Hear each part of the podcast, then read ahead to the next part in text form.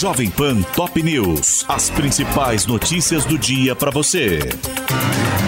Olá, aqui é Paulo Edson Fiore e estas são as principais notícias de hoje.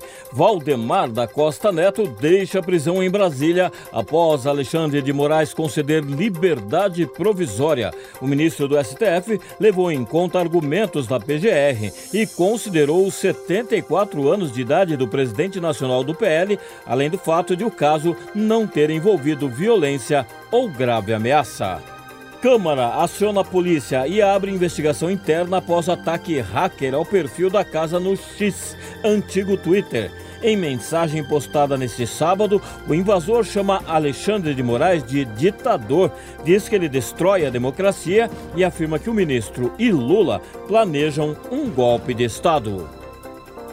Lula conclama PT a conciliar raízes e renovação para vencer desafios da era digital.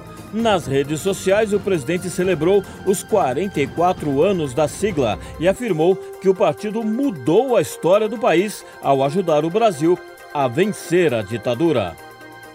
Chegam a São Paulo mais quatro brasileiros que deixaram a faixa de Gaza.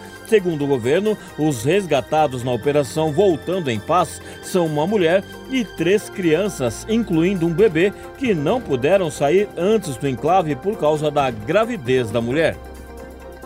Presidente do STF publica vídeo nas redes sociais para divulgar campanha Bloco do Respeito. Luiz Roberto Barroso disse que o objetivo da ação do Conselho Nacional de Justiça é reduzir números de estupros e casos de violência e lembrou que não é não, é uma regra absoluta.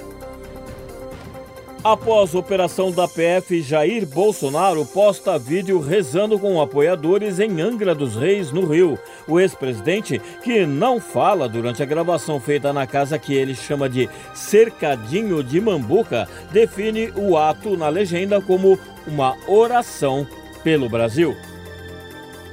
Mais dois homens são mortos pela PM e total de óbitos na Operação Escudo chega a 18 na Baixada Santista, em São Paulo. Segundo a Secretaria da Segurança, os suspeitos, que tinham 36 e 37 anos e portavam armas e drogas, teriam reagido à prisão no Morro do São Bento, em Santos.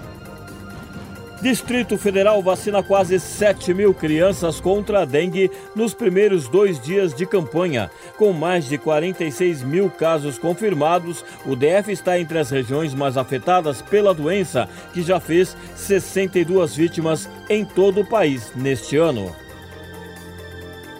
Justiça decreta a prisão de ex-marido de galerista de arte americano morto no Rio de Janeiro. Daniel Siquema, que vive nos Estados Unidos, passa a ser procurado pela Interpol por suspeita de encomendar a morte de Brent Siquema, assassinado a facadas por Alejandro Triana Preves, que foi preso e confessou o crime.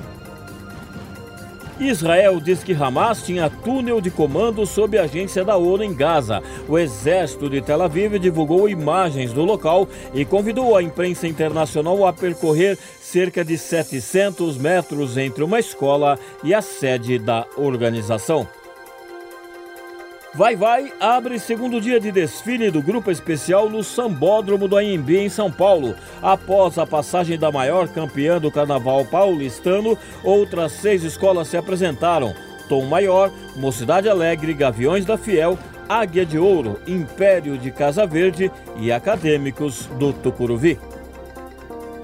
Seleção brasileira feminina de basquete cai diante da Sérvia e põe em risco vaga nos Jogos de Paris. As meninas do técnico José Neto perderam por 72 a 65 a partida do pré-olímpico disputada no Mangueirinho, em Belém, e terão a última chance hoje contra a Alemanha.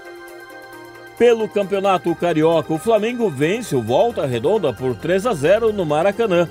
No Paulistão, o São Paulo perde para a Ponte Preta por 2 a 0 em Campinas e o Bragantino empata em casa com o São Bernardo por 1 a 1.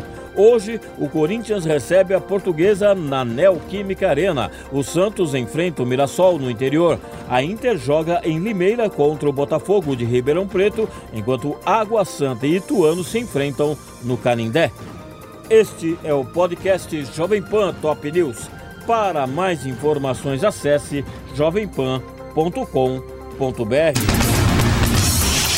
Jovem Pan Top News. As principais notícias do dia para você.